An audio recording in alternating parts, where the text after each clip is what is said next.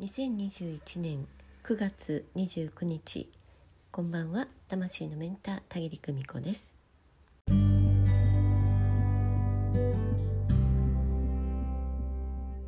昨日は、えー、いろいろお仕事の後ね、えー、なんだかすごく眠くなってもう強い眠気が襲ってきましてね、えー、早い時間にやることを済ませてもうね早くベッドに入ってしまったんです、えそれでね音声配信ができませんでした、えこんなに眠くなることは久しぶりだなと思いましたけれどおかげでね今日一日をかけてすっきりとしています、えとっても気持ちがいい状態です。えー、今日はねこんな話をしたいと思います、えー、もうね16年以上も前のことなんですけれどもねちょっと聞いてください、えー、私一時期ひどい活字中毒でした、え今もねどちらかといえばそうです。何か読むものを一つカバンに入れていくことが多いです。重いけど、え紙の本が大好きです、えかつてねひどく心を痛めていた時誰にも相談ができなかったんです。相談したら聞いた人を落ち込ませることが分かっていたし本当に身近な人にだけしか話すことができなかった。それでもつい聞かれて打ち明けるとその人が耐えきれずに別の人に話していて驚くことが何度もありました。人の口には戸は立てられぬと言いますけれど本当だなと思いました。母にも相談していたんですが母も耐えられなかったんでしょうね。地元にいる私の幼なじみにいろいろ話していて慌てた幼なじみから連絡が来るっていう始末でもう元気な素振りを無理に見せてなんとかその場をねしのいだということがありました。そのうち誰とも話さなくなりました。話すのがしんどくなったからです。いちいち言い訳しているようでどうせ本意は伝わらないんだから。人のことなんて誰にも理解されなくて当たり前だ。同情されるのはもっとつらい。心底しんどいなぁと感じたんです。そんな時昔から好きだった本を手に取ってみたんです。自分の頭だけで考えて解決できないことがあるならそうだ誰かのお考えを聞いてみたらいいと。自分の事情なんて説明もしなくていいしただただひたすら誰かの考えを読んだらいいやと思ったんです。図書館に行っては借りられるだけ借りてきました。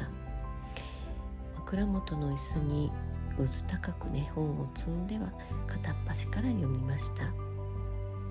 リビングやキッチンにも別の本を置いては読んで読んでいる間は嫌なことを忘れられるという効果もあって逃げ場になっていました。今となってはこの時間は本当に大事な時間でした。自分を立て直すための時間。世の中にはいろんな人がいていろんな考え方があって答えは一つではないのだと腑に落ちたんです。心理学系や心霊系哲学書神学系暮らしの本小説新聞雑誌などなどありとあらゆるその時目についた活字を読みました。そんな時間が自分に許されていたことに感謝しかありません。家に引きこもって痩せて痩せ細っていて自律神経失調症状態でなんとか家族の日々の食事身の回りの最低限のことだけをしてなるべく人目を避けて暮らしていました。このまま朝が来なければいいのにと何度も願っていた時でした。そんな私を本が救ってくれました。生きていたらそれでいいよと言ってくれました。別の生き方があるよ。こんな世界もあるよと教えてくれた。それまでは狭い狭い自分の考えた世間の中だけを生きていた。狭い考えの私でした。それから少しずつ少しずつですが外に出られるようになって人前でも笑顔を見せられるようになってパートで働きに出る気力も出てきました。本当に今から16年以上前の話ですがあの時のことは今でも鮮明に覚えています。人生のエアポケットみたいな大事な時間だった。苦しかったけれど活字中毒も以前は読む一方だったのですが今は発信側にもなったので両方から活字に触れている状態でとても楽しいです。書くのは時間がかかるけれど読み返すのも好き。自分が書いたものを読み返すのがやたらと楽しいんです。クライアント様からのお手紙を読むのも好き。実は何度も読み返したりしています。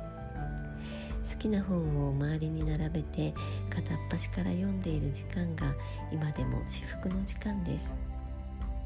寒くなってきて嬉しいな。夏生まれなのに寒い季節が好きです。家に引きこもっていていいよって許されている気がするからかな。今夜もご訪問くださいましてありがとうございました。明日はアカンサス京都会場開催です。とっても楽しみです。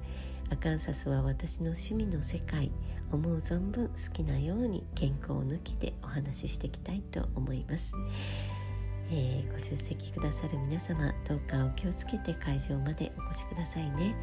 心地いい空間を用意してお待ちしております。それではまた明日。おやすみなさい。バイバイ。